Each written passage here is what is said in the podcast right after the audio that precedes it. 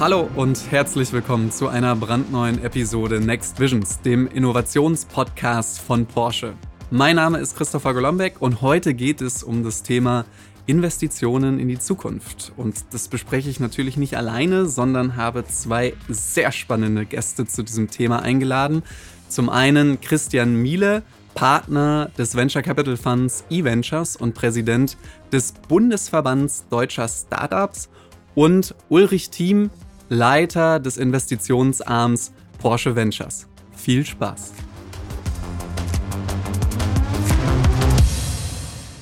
Hallo Christian, hallo Ulrich, schön, dass ihr heute da seid, schön, dass ihr euch die Zeit genommen habt für den Next Visions Podcast. Danke für die Einladung, Christopher. Schön hier zu sein. Danke, dass ich hier sein darf. Freue mich sehr. Schön, dich zu sehen, Christian. Schön, dich zu sehen, Uli. Freue mich. Lange her. Ja, stimmt.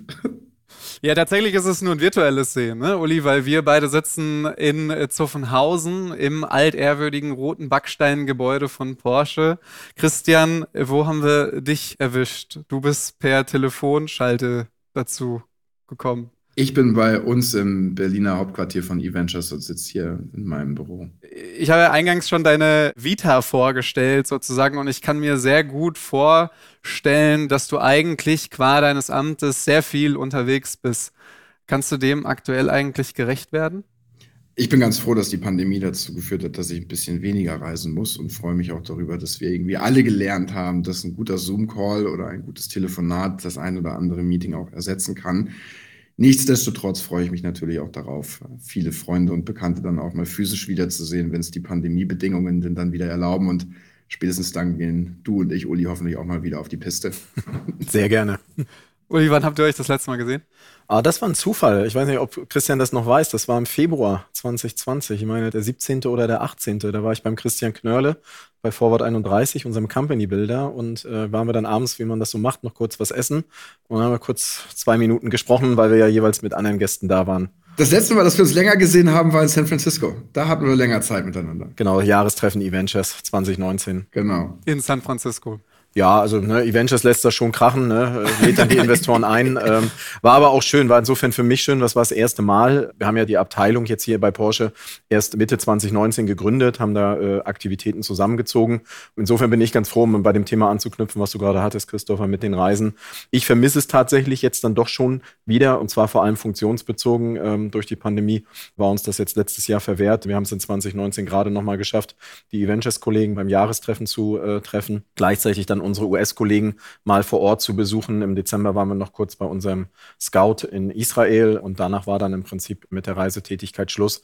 Und ein globales Team, wie wir es haben, und vielleicht kann Christian da ja seine Eindrücke auch mal schildern, zu führen, ohne physischen Kontakt, ohne auch mal wirklich Körpersprache zu sehen und auszutauschen, ist schon eine Herausforderung in diesen Zeiten. Aber ich glaube, wir meistern das ganz gut. Wo, wo seid ihr eigentlich alles aktiv? Ja, wir haben natürlich hier in Stuttgart-Zuffenhausen, Weildemdorf das Hauptquartier von Porsche Ventures. Dann haben wir in Ludwigsburg, Berlin unsere europäischen Kollegen in der Region, die zusammen mit Israel die Region Europa und Israel bespielen. An der Westküste in, in San Francisco haben wir ein Team bei der Porsche Digital Inc. sitzen. Und in China bei unserem Importeur sitzt auch jemand, der für uns die Venturing-Aktivitäten begleitet, das Scouting, den Transaktionsprozess, das Venture Development.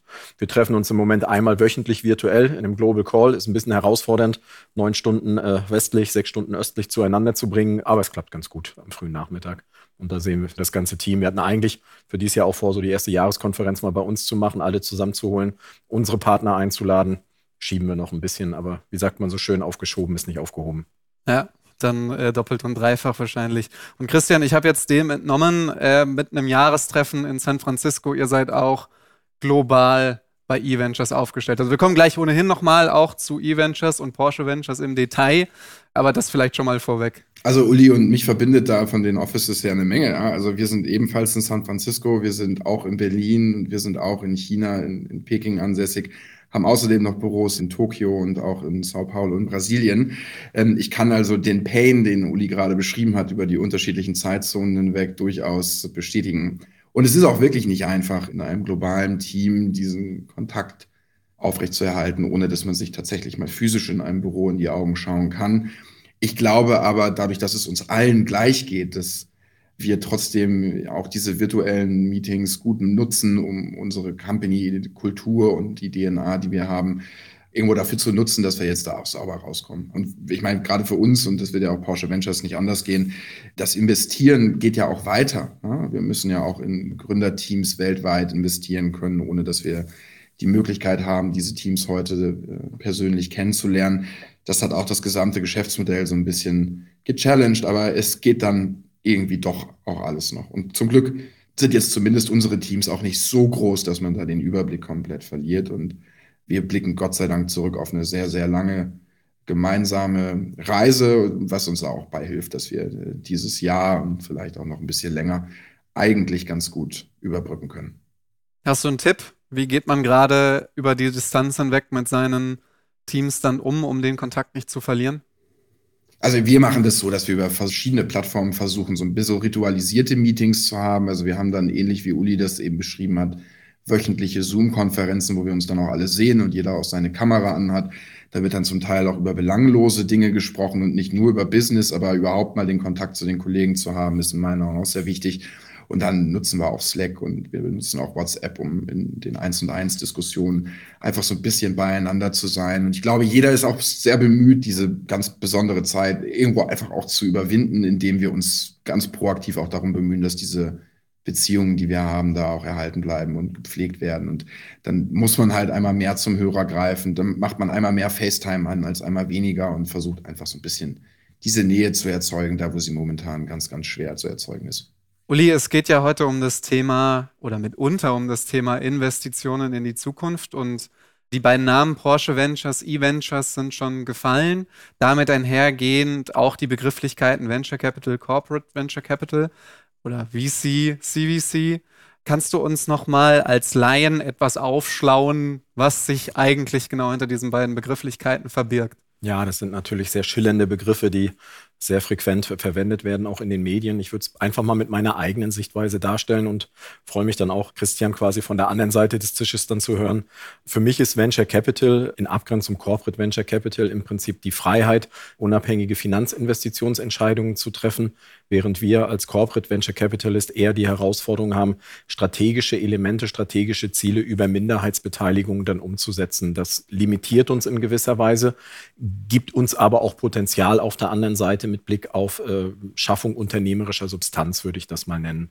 Aber gerade dieses strategische Element und die Kombination aus Finanzinvest und strategischen Ansätzen, das unterscheidet meines Erachtens den CVC von einem VC.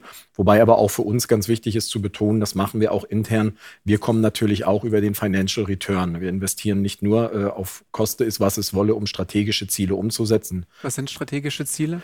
Ja, dass wir sagen, wir suchen natürlich Unternehmertum, Geschäftsmodelle, Technologien, die uns irgendwie in, in, in dem, was wir als Automobilhersteller tun, vervollständigen, erweitern, moderner machen, äh, verteidigungsfester machen. Solche Themen haben wir. Wir kommen vielleicht später dazu. Wir wollen mit Porsche Ventures weitergehen. Ne? Wir nennen das sprichwörtlich, wir wollen Beyond gehen. Aber jetzt mal, um in der reinen Lehre zu bleiben, was macht ein CVC aus? Er venturet, um eben sein Kerngeschäft oder die Randbereiche seines Kerngeschäfts zu bespielen. Aber wir sagen, Financial Return comes first, damit wir uns quasi über das Venturing auch die strategische Weiterentwicklung des Unternehmens leisten können. Und im Prinzip for free Innovationsthemen dann auch umsetzen, indem wir in Startups investieren und dann an der Wertentwicklung natürlich auch partizipieren. Okay, sortieren wir vielleicht ein Stück weit. Christian, ich habe es eingangs schon erwähnt, du bist Partner bei eVentures. Was ist der besondere Weg oder der Weg, den eVentures im Bereich Venture Capital geht? Also ich fand erstens einmal, dass Uli gerade die Definition von Venture Capital und Corporate Venture Capital sehr differenziert dargestellt hat. Und da kann ich mich dann nur anschließen, dass das natürlich unser Hauptziel ist, dass wir für unsere Investoren, zu denen ja auch Porsche zählt, eine finanzielle Rendite erwirtschaften und versuchen in die ambitioniertesten Gründerteams in allen möglichen Sektoren, in allen möglichen Phasen und in allen möglichen Geografien zu investieren. Also unser Job ist es, dass wir frühzeitig diese Teams identifizieren und denen ein Angebot machen, gemeinsam mit ihnen das Geschäft zu entwickeln und möglichst eine globale Firma daraus aufzubauen oder wenn nicht global, dann zumindest regional so groß, dass sich das am Ende für den Investor, der in uns investiert hat, dann auch lohnt. Dabei muss man dann immer einen ganz besonderen Umstand im Blick haben. Viele Startups scheitern. Deshalb ist es wichtig, dass wir uns ein Portfolio von mehreren Unternehmen aufbauen um das Risiko ein bisschen zu mitigieren. Weil unsere Annahme ist, wenn wir jetzt in einem Fonds von uns 20 bis 25 Startups drin haben, dass am Ende wahrscheinlich nur zwei oder drei von diesen 25 Firmen den tatsächlichen finanziellen Return bringen. Viele dieser Firmen werden es gar nicht schaffen und viele dieser Firmen werden vielleicht am Ende bei einer schwarzen Null oder mit einem kleinen Gewinn rauskommen. Aber diese zwei oder drei Unternehmen pro Portfolio, die wirklich wachsen, die wirklich einer innovativen Spur folgen, die werden am Ende für die Gesamtverluste des Fonds aufkommen und entsprechend für unsere Investoren und auch für uns dann den finanziellen Return bringen. Das ist auch der Weg, den wir gehen und E-Ventures insbesondere ist, das habe ich eben ja auch schon so umrissen, aufgrund des globalen Setups sicherlich ein bisschen was Besonderes. Plus wir verwenden seit vielen, vielen Jahren, seit bald einer ganzen Dekade eigene Software, um Firmen zu identifizieren. Und wir sind jetzt im Verhältnis zum Gesamt-Venture Capital Markt auch schon relativ lange dabei. Also E-Ventures gibt es jetzt seit mehr als 20 Jahren. Und dadurch haben wir auch schon die Gelegenheit gehabt, uns da an der einen oder anderen Stelle auch entlang der Wirtschaftszyklen beweisen zu dürfen. Hast du ein Beispiel? Also kennt man bestimmte Startups aus dem E-Ventures-Portfolio, die uns auch in unserem Alltag schon mal begegnet sind? Wir investieren ja sowohl in Konsumententhemen wie auch in B2B-Themen. Die Konsumententhemen sind im Zweifelsfall bekannter, weil natürlich der Endkunde mit diesen Produkten auch in Kontakt kommt. Da kennt man beispielsweise Groupon, glaube ich, das äh, Gutscheinportal. Da kennt man äh, Sonos, diese Lautsprechersysteme, die man sich bei Mediamarkt und Saturn kaufen kann. Viele Deutsche haben äh, Blinkist auf ihrem Handy, also eine kleine App, mit der man Buchzusammenfassungen lesen kann. Aber wir haben auch viele, viele weitere äh, Unternehmen, die man dann insbesondere international sehr gut kennt, beispielsweise Farfetch, also ein Modehändler für Luxusartikel oder aber auch B2B-Software wie zum Beispiel Segment, die wir gerade in einer sehr großen Transaktion an ein großes Tech-Unternehmen verkauft haben. Aber das ist dann schon so ein bisschen spezifischer in unserer Industrie. Bekannter sind tatsächlich eher die Konsumententhemen. Vielleicht kennt der ein oder andere auch noch diese leidigen E-Scooter, die viele nicht mögen. Auch wir haben in eines von diesen Unternehmen investiert. Ähm, die Firma heißt Bird und kommt ursprünglich aus Los Angeles. Das ist auch noch eines der Themen, wo Konsumenten in Deutschland aktuell auch oft mit in Kontakt kommen. Dem entnehme ich, dass du das selber nicht so oft benutzt. Doch, doch, ich finde es super, aber ich merke ja, dass auch mein, meine Freunde und Bekannten sind jetzt nicht nur happy darüber, weil, weil die Dinger ja dann leider Gottes auch irgendwo umfallen und im Weg liegen und äh, vielleicht auch mal kaputt gehen und das Stadtbild nicht besonders schön hinterlassen. Also ich glaube, da gibt's noch einige Dinge, die man tun muss, um am Ende die User Experience und aber auch das gute Gefühl gegenüber diesen Produkten in eine Harmonie miteinander zu bringen. Und da ist sicherlich noch insbesondere auch in Deutschland ein weiter Weg zu gehen. Gut, jetzt haben wir auf der einen Seite über Venture Capital gesprochen, E-Ventures. Kommen wir zum Corporate Venture Capital. Uli, du hast eingangs schon ein paar Worte zu Porsche Ventures verloren, aber vielleicht auch da nochmal, um für mich und auch für sicherlich viele Hörerinnen und Hörer dieses Podcasts einmal verständlich zu machen, woher kommt Porsche Ventures eigentlich? Was macht ihr? Warum gibt es euch? Ja, ist eine sehr gute Frage. Ich versuche es trotzdem äh, knapp zu beantworten. Ich genieße das Privileg, dass ich quasi von mir auch sagen kann, dass ich ein Mann der ersten Stunde bin. Also als wir angefangen haben, äh, Ende 2015, Anfang 2016 die ersten Schritte, schüchternen Schritte in die Welt äh, des Venture Capital Ökosystems hineinzumachen, durfte ich schon mit dabei sein, damals noch in einer anderen Rolle. Wir sind, wenn ich das Team überblicke, im Prinzip drei aus der ersten Stunde. Ne? Neben mir ist das noch der Olli Frenz, der die Region Europa und Israel leitet und der Stefan Baral, der zwischendurch sich Maschine angeguckt hat, aber jetzt dann in San Francisco gelandet ist und dort das Team leitet. Und äh, wir sind eigentlich ein Eigengewächs. Also das ist schon aus Porsche heraus entstanden. Die beiden Kollegen, die ich gerade genannt habe, sind ehemalige Controller. Ich bin ehemaliger Jurist. Natürlich haben wir uns dann jetzt entlang des Weges auch externe Expertise zugekauft. Aber wir sind wirklich, und da sind wir auch stolz drauf, auf unsere Wurzeln aus Porsche heraus selbst entstanden. Natürlich sind wir ganz langsam angefangen. Äh, ich weiß noch, unser erstes Invest, das war Evo Park, ähm, haben wir mittlerweile auch wieder verkauft, ist nicht mehr im Portfolio. Da sind wir klassisch wie ein Corporate rangeht, mit einem großen Team nach Köln gereist. Wir waren da sieben Leute, Juristen waren dabei, Controller war dabei, es war sogar jemand von Treasury mit dabei. Sieben Leute und dann sind wir bei den vier Gründern dann aufgeschlagen und haben gesagt, wir wollen jetzt unsere Due Diligence machen und guckten dann auf vier schmal befüllte Ordner und hatten aber, hatten aber einen schönen Tag, war ein schöner Ausflug. Die, die Rückfahrt im Zug war auch ganz angenehm. Und so fing das Ganze an. Nur mal ganz kurz, wie sieht das sonst aus? Also wie sieht so eine Vorstellung bei einem Startup sonst aus? Ja, also jetzt glaube ich, haben wir uns da auch professionalisiert. Da gibt es einen sehr individuellen Kontakt, typischerweise einer aus der Region und einer aus meinem Team hier im Hauptquartier. Dann haben so den ersten initialen Kontakt, sondieren das dann, gucken sich das Pitch Deck an, entwickeln dann eine Investitionsthese. Also das wird mittlerweile deutlich schlanker und wir gehen auch heute deutlich früher in unsere Gremien, in die wir noch reingehen müssen und nicht erst am Ende des Gesamtprozesses. Äh, wir lassen uns die Investitionsthese bestätigen und dann sind wir doch schon recht freihändig in der Umsetzung. Also da haben wir eine, eine gute Lernkurve durchlaufen, die mit Sicherheit noch nicht zu Ende ist. Und wir hatten dann verschiedene Innovationseinheiten, die alle so ein bisschen Venturing gemacht haben. Auch Kollegen in der Beschaffung über Startup Autobahn hatten Startup-Kontakte. Ähm, die Porsche Digital hat es gemacht. In der Porsche AG gab es ein Team. Ähm, und 2019 hat dann der Vorstand entschieden, das zusammenzuziehen und ähm, hat die neue Einheit gegründet im Finanzressort äh, bei Martin Roth in der Hauptabteilung, beim Lutz Meschke dann als Ressortvorstand. Und wir sind jetzt quasi anderthalb Jahre up and running, haben uns mit den Teams in den Regionen synchronisiert und, und firmieren jetzt im Prinzip, wir sind zwar in verschiedenen rechtlichen Einheiten aktuell organisiert, aber sehen uns global als Porsche Ventures Team. Und wir stehen dafür, dass wir eben die Unternehmensstrategie und die Innovationsagenda durch Investitionen in junge Unternehmen umsetzen und da eben dann auch Impulse wieder zurück in die Organisation spielen, sind wir als Porsche auf dem richtigen Weg. Warum macht Porsche das denn eigentlich? Also jetzt könnte man ja annehmen, okay, Porsche baut Sportwagen, verkauft die relativ erfolgreich. Warum kam man auf die Idee zu sagen, wir fangen jetzt an, uns an Startups zu beteiligen. Warum ist das passiert? Auch das ist natürlich in erster Linie eine persönliche Sichtweise und ich hoffe, sie deckt sich mit der Gesamtsichtweise des Unternehmens und die Antwort ist recht einfach, weil wir es müssen. Wir müssen aus dem Traditionellen, aus dem Überkommenen auch heraus. Wir müssen das aufbrechen. Wir müssen uns dem neuen Wettbewerb stellen, den neuen Playern. Ich will jetzt nicht gleich wieder das Beispiel Tesla strapazieren, aber es gibt neue Spieler, äh, äh, es gibt äh, neue Themen, neue Trends und äh, wir werden dann vielleicht auch angegriffen.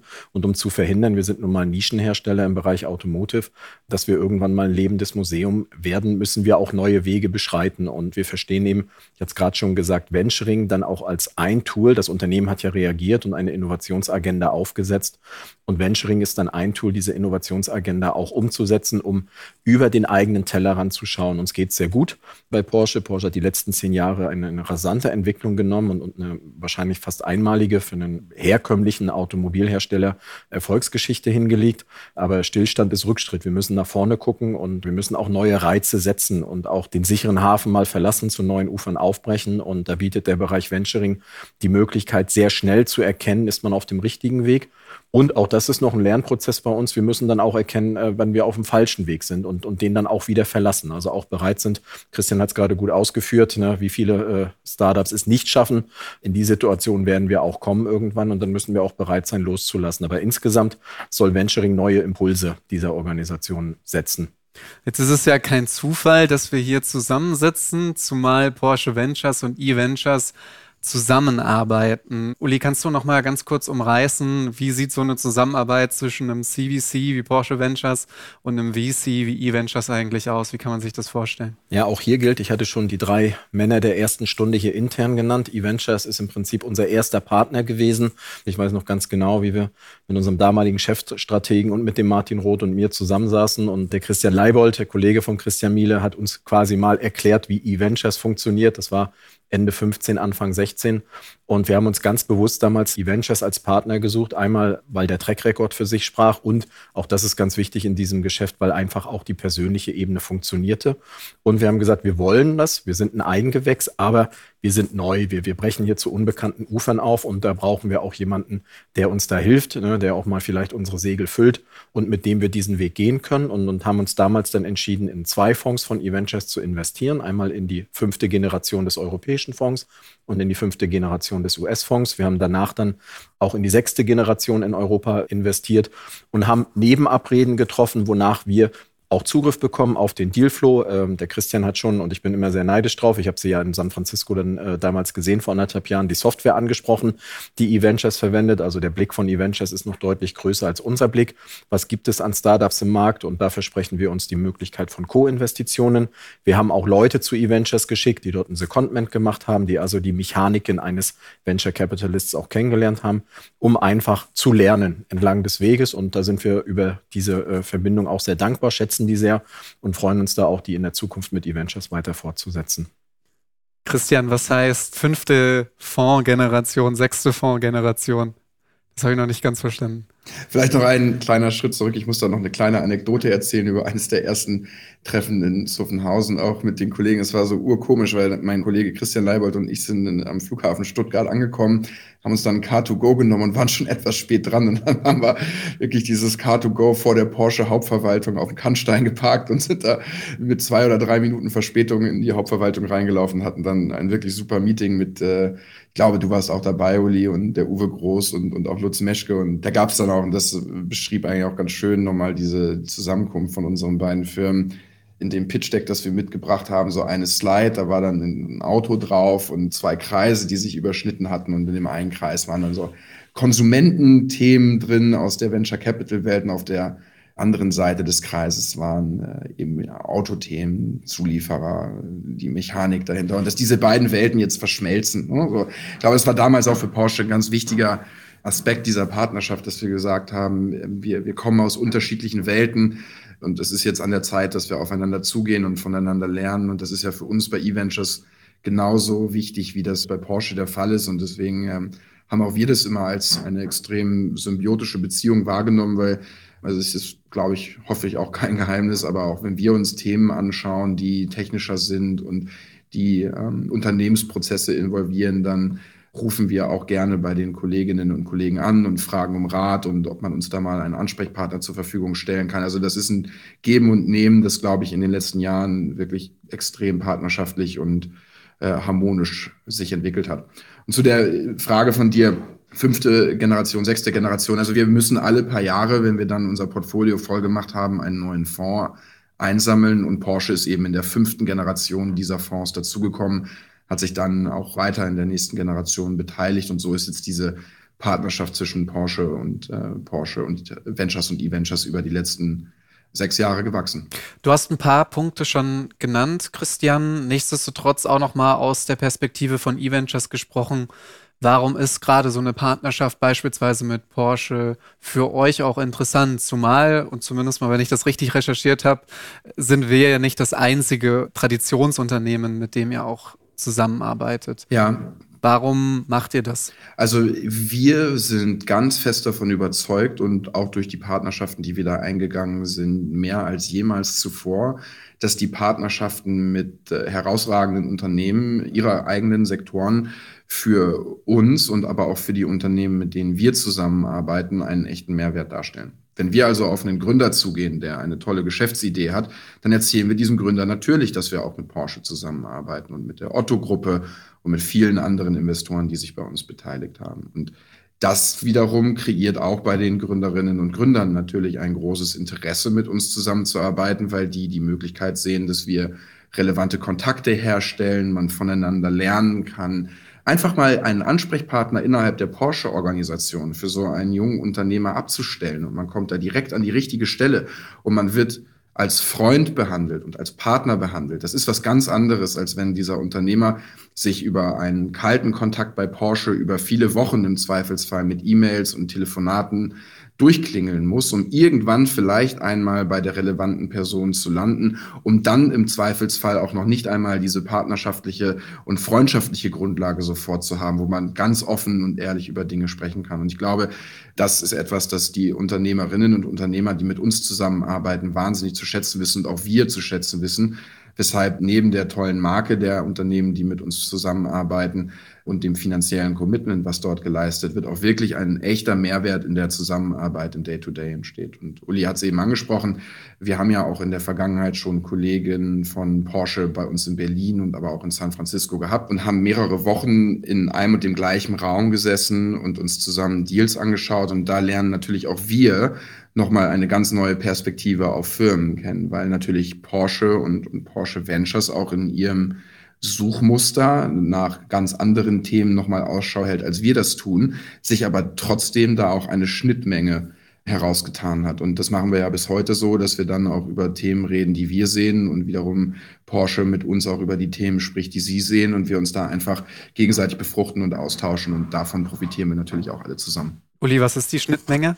Die konkrete, da müsste Christian mir helfen bin mir gar nicht sicher. Wir haben, glaube ich, ein oder zwei Co-Investments gemeinsam. Aber ich habe gerade den genauen Überblick nicht. Die Schnittmenge ist aber im Prinzip der regelmäßige Austausch miteinander und das gemeinsame Anschauen eines Dealflows und tatsächlich Dinge wechselseitig. Also das ist keine Einbahnstraße auszutauschen.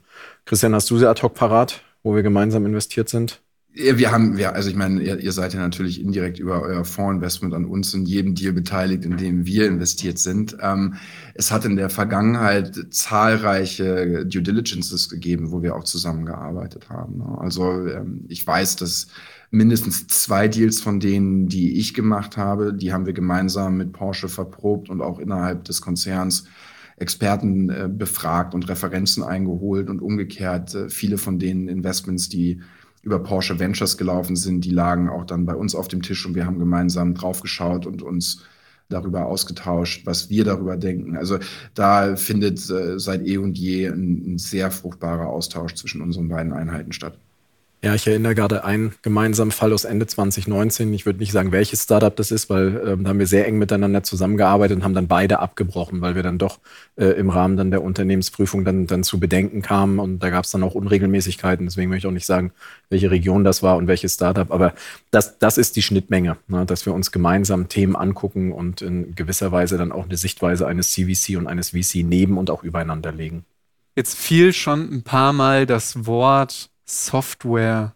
Wenn wir mal auf Trends schauen, Christian, was sind das für Trends, die ihr euch da im Speziellen aktuell anguckt? Du hast auch gerade gesagt, es gibt nur einen Bruchteil von Startups, die es am Ende wirklich schaffen, also schaffen im Sinne von einer sehr, sehr positiven Wertentwicklung am Ende einzuschlagen. Was würdest du sagen, auf welche Trends schaut ihr aktuell? Was beinhaltet diese Software? Das hat mich neugierig gemacht. Mhm. Ja, also das ist eine sehr, sehr gute Frage und ich kann sie leider nur mit Allgemeinplätzen beantworten, weil wir so breit schauen, dass ich mich nicht auf ein oder zwei Trends festlegen kann. Ich sehe unsere Aufgabe darin, dass wir immer mit einem möglichst offenen Mindset an neue Ideen rantreten und sehr unvoreingenommen uns anhören, was Gründerinnen und Gründer für Ideen haben. Und ich glaube, unsere Spezialität besteht darin, zu erkennen, wenn eine Idee anfängt, äh, so langsam, aber sicher zu funktionieren und so kurz davor steht, wirklich abzuheben. Das sind dann die Momente, wo wir besonders gerne investieren. Wir bezeichnen das so ganz klassisch als die Series A. Das sind also drei, vier oder fünf Millionen Euro in einem ersten Investment, was wir leisten. Was heißt Series A? Das ist so die erste institutionelle Finanzierungsrunde nach der allerersten Finanzierungsrunde, die man Seed-Runde nennt. Also wir machen Seed, wir machen Series A Investments, wir machen auch spätere Investments mit größeren Tickets. Aber unsere Spezialität ist eindeutig die, dass wir uns ein Unternehmen aussuchen, egal welcher Branche, und äh, sehr genau hingucken, ob da die Parameter erfüllt sind und die so dieses Pattern Matching erfüllt wird, was so, so nennen wir das, von dem wir absehen und ableiten können, dass das Unternehmen kurz davor steht, jetzt wirklich exponentiell zu wachsen. Und das ist dann der Zeitpunkt, wo wir uns gerne engagieren. Und das ist eher unsere Spezialität, dass wir diesen Zeitpunkt entdecken, wo ein Unternehmen kurz davor ist, zu wachsen und die Branchen sind dann sehr, sehr vielfältig. Also wir haben im Blockchain- und Kryptobereich investiert, wir haben in B2C-Startups im, im Health-Bereich investiert, wir haben in Fintechs investiert, wir haben viel B2B gemacht, Marktplätze, Softwareprodukte, ähm, Hardware, ich habe vorhin über Sonos gesprochen. Wir haben in ein E-Bike investiert, in den Nordics, die so eine Art Motorrad Tesla bauen. Also ganz, ganz unterschiedliche Couleur, aber immer da, wo wir starke Unternehmer auf große Märkte treffen sehen und erkennen, dass so die erste Traktion da ist und das Geschäftsmodell anfängt zu funktionieren, da fangen wir dann an, wirklich uns reinzugraben und, und äh, versuchen uns die Investments danach auszusuchen. Wir sind also sehr generalistisch aufgestellt und gucken uns unterschiedlichste Themen in unterschiedlichsten Sektoren an. Aber was sind das genau für Parameter, die ihr euch da anschaut? Das würde mich noch interessieren. Also man hat natürlich nur eine begrenzte Möglichkeit, sich einen Startup auch ein Stück weit anzugucken. Ich vermute mal, das wird ja dann auch gerade in dem Volumen, in dem ihr ein Stück weit auch investiert, also Volumen im Sinne von, in wie viele Startups ihr am Ende investiert. Man hat ja nur ein begrenztes Fenster, wo man halt eine Analyse machen kann, auch zu diesem Startup. Was sind so die ersten Parameter, auf die ihr schaut, wo ihr sagt, spannendes Startup, spannendes Investmentziel. Ja, also ich glaube, selbst wenn man jemandem, der diesen Job nicht day-to-day -day macht, und dieser Person aber 100 Pitch-Decks ausgedruckt vor die Nase legt und dann einfach mal die Slide raussucht, wo die Umsatzgrößen da sind und das monatliche Wachstum aufgezeigt wird. Alleine daran könnte ein Laie wahrscheinlich, wenn man ihm auftragen würde, such mal bitte die 20 besten raus, relativ schnell sagen könnte, ja, okay, also von den 100 Slides, die hier liegen, glaube ich, dass das so die 20 sind, wo die Kurve am schnellsten wächst und wo die Größenordnungen attraktiv werden. Das ist natürlich jetzt wahnsinnig vereinfacht, aber natürlich gucken auch wir uns den monatlichen Umsatz an, das Wachstum über die letzten sechs bis zwölf Monate. Wir schauen uns an, wie das Margenprofil ist. Wir gucken uns an, wie teuer es ist, einen neuen Kunden einzukaufen und wie viel Geld wir dann monatlich mit diesem Kunden verdienen und wann wir den wieder Break-Even gebracht haben. Also wir nennen das dann immer die, die Unit Economics, also schauen uns sehr genau an, welche, im, im, analog zu Porsche würde das bedeuten, was kostet es uns eigentlich, einen Kunden davon zu überzeugen, einen neuen Elver zu kaufen und äh, wann haben wir das Geld dann entsprechend wieder drin? Bei euch wird es so der Fall sein, dass ihr das mit dem Verkauf des Autos dann geschafft habt. Das ist bei Softwareprodukten zum Teil anders, aber nach dieser Systematik gehen wir vor und dann haben wir auch dafür gewisse Software-Tools gebaut, die uns sehr, sehr gut aufzeigen können, wie stark performant ein Startup ist. Wir bekommen dann gewisse Daten von den Unternehmern geliefert und schauen uns die dann über unsere Software an und können dann innerhalb kürzester Zeit eigentlich sagen, ist das ein grundsolides und gesundes Unternehmen. Und wenn das der Fall ist, dann ist das fast so wie bei einem Lebenslauf, wenn du dich bei einem guten Unternehmen bewirbst, da gehst du einfach davon aus, dass die Schulnoten stimmen. Das ist dann bei dem Unternehmen auch der Fall. Und dann gucken wir uns natürlich den Markt sehr genau an. Wir gucken uns sehr genau das Produkt an und welche Lösungen dort gebaut und gefunden wird und sprechen mit den Kunden und versuchen zu verstehen, ob der Product Market Fit hier, hier erreicht worden ist, also ob dieses Produkt tatsächlich seinen Weg in den Markt gefunden hat. Wir schauen uns das Gründerteam dann ganz intensiv an und versuchen zu verstehen, ob das das richtige Team ist, um so eine Idee im allerbesten Fall auch global auszurollen, weil du, du erinnerst dich an das, was ich am Anfang gesagt habe. Wir brauchen diese großen Gewinner bei uns im Portfolio, damit wir die Fehler, die wir gemacht haben, kompensieren können. Naja, Fehler oder es ist ja am Ende auch ein Stück weit eine Wette. Ja, gut, es gehört zu unserem Job einfach dazu. Also ich glaube, wir wären keine guten Venture Capital Investoren, wenn unsere Unternehmen im Portfolio nicht zu ganz großen Teilen pleite gehen würden, weil dann würde das bedeuten, dass wir keine ausreichend großen Risiken eingehen. Wir müssen ausreichend große Risiken eingehen, damit wir in der Lage sind, diese ganz besonderen Nadeln im Heuhaufen zu finden, die dann am Ende wirklich große Märkte attackieren und da auch eine entsprechende Vorherrschaft einnehmen. Aber dazu gehört es dann eben auch, dass wir daneben liegen. Also insofern ähm, ist diese Mentalität und diese Kultur des Scheiterns etwas, das uns in unserem Alltag begleitet und zu unserem Job dazugehört. Also Fehler machen und äh, daneben liegen ist Teil meiner Job Description und äh, ist sogar aufgefordert, weil wenn das nicht passieren würde, würde das bedeuten, dass äh, Porsche in einen Fonds investiert hat, wo Venture Capital draufsteht, aber nicht Venture Capital drin ist. Aber wir müssen Risiken eingehen und dazu gehört es eben auch, dass wir uns irren. Gleiche Frage an dich, Uli. Du hast eingangs erwähnt, zum einen geht es euch bei Porsche Ventures darum, natürlich einen finanziellen oder finanzielle Ziele zu verfolgen mit euren Investments. Zum anderen aber auch einen strategischen Hebel in Bewegung zu setzen, wo man beispielsweise von einem bestimmten Geschäftsmodell innerhalb von Porsche profitieren kann, weil man es beispielsweise ins Kernprodukt integriert oder weil man damit Unternehmensprozesse verbessert etc. Gibt es bestimmte Geschäftsmodelle, auf die ihr euch im Besonderen konzentriert, wenn ihr euch Startups anguckt oder wenn ihr euch die Startup-Landschaft anguckt?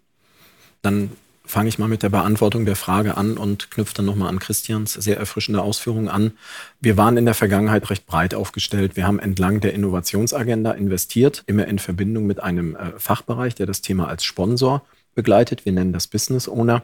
Wir sind jetzt aber gerade in der Phase, wo wir sagen, jetzt zünden wir die nächste Raketenstufe und wollen vier bis sechs sehr maßgeschneiderte Portfolien bilden, die alle eine strategische Klammerwirkung haben. Wir nennen das Autotech wo wir also sehr dicht dran sind an unserem Fahrzeug, an unserem Kernprodukt, aber vielleicht auch am Thema Mobilität.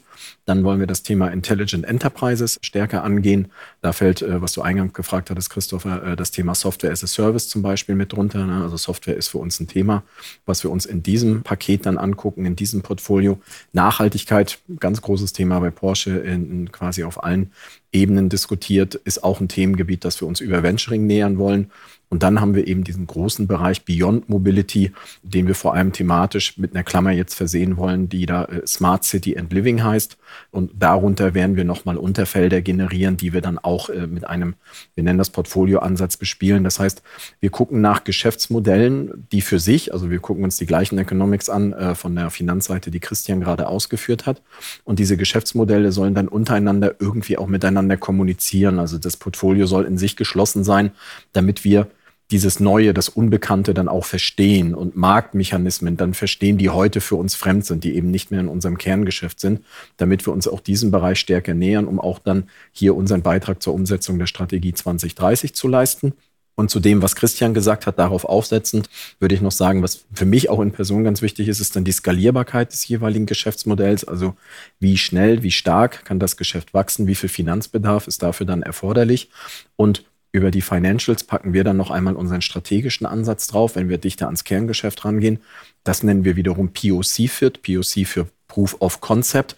Ne, also ist das Geschäftsmodell quasi innerhalb unserer Organisation, das hat der Christian schon angesprochen, wo er auch eben Porsche als Automobilhersteller ins Spiel bringt, sagen unsere Fachbereiche, top, ne? das, das passt, die Jungs wissen, was sie tun, äh, ähm, da kann ich technisch was mit anfangen, dann befeuert uns das natürlich nochmal in unserer Investitionsthese. Und für mich persönlich, und, und spiele ich gerne auch nochmal zu Christian rüber, er hat es gerade auch angesprochen, ich gucke vor allem den Gründern in die Augen und das ist mir auch ganz wichtig, den persönlichen Kontakt zu haben, zumindest dann mal in der Videokonferenz denjenigen kennenzulernen. Und wenn ich denen in die Augen gucke, dann möchte ich da Feuer sehen, dann möchte ich eine Vision sehen, dann möchte ich Unternehmertum sehen. Und genau das, und das unterscheidet uns auch nochmal die Risikobereitschaft, die Christian gerade angesprochen hat, die gehen wir so in der Form nicht ein. Das können wir aber auch nicht, ne? weil wir haben ja hier auch als Teil von Porsche Gesamtverantwortung und können mit dem Geld nicht zocken. Wobei ich jetzt nicht sage, dass Eventures mit Geld zockt, sondern sehr methodisch, sehr strukturell Geld einsetzt. Aber da ist unser Risikoappetit vielleicht ein bisschen geringer.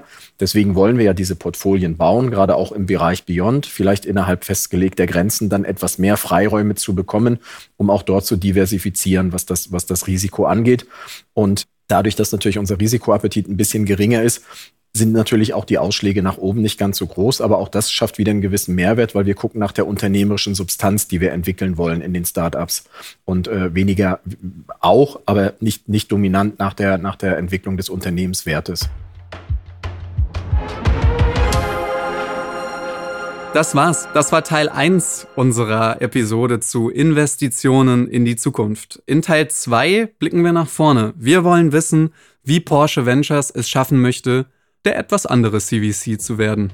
Dass wir Fehler, die andere Corporate VCs begangen haben oder begehen, eben nicht machen, indem wir uns zu sehr mit uns selbst beschäftigen, selber lähmen, in den internen Prozessen äh, hängen, uns zu sehr zu hinterfragen und genau diese Fehlerangst, dass die zu dominierend bleibt, die müssen wir etwas ablegen, wenn wir sagen, wir wollen als Corporate Venturing richtig machen. Und wir besprechen, warum wir in Europa und in Deutschland in Sachen Startups noch zulegen müssen. Es ist also weniger das Problem der Rahmenbedingungen. Ich sage mal, das sind 20 Prozent. Vielmehr schlägt die brutal lähmende Mentalität von uns Deutschen und der Europäer dazu Buche. Und das ist das viel größere Problem.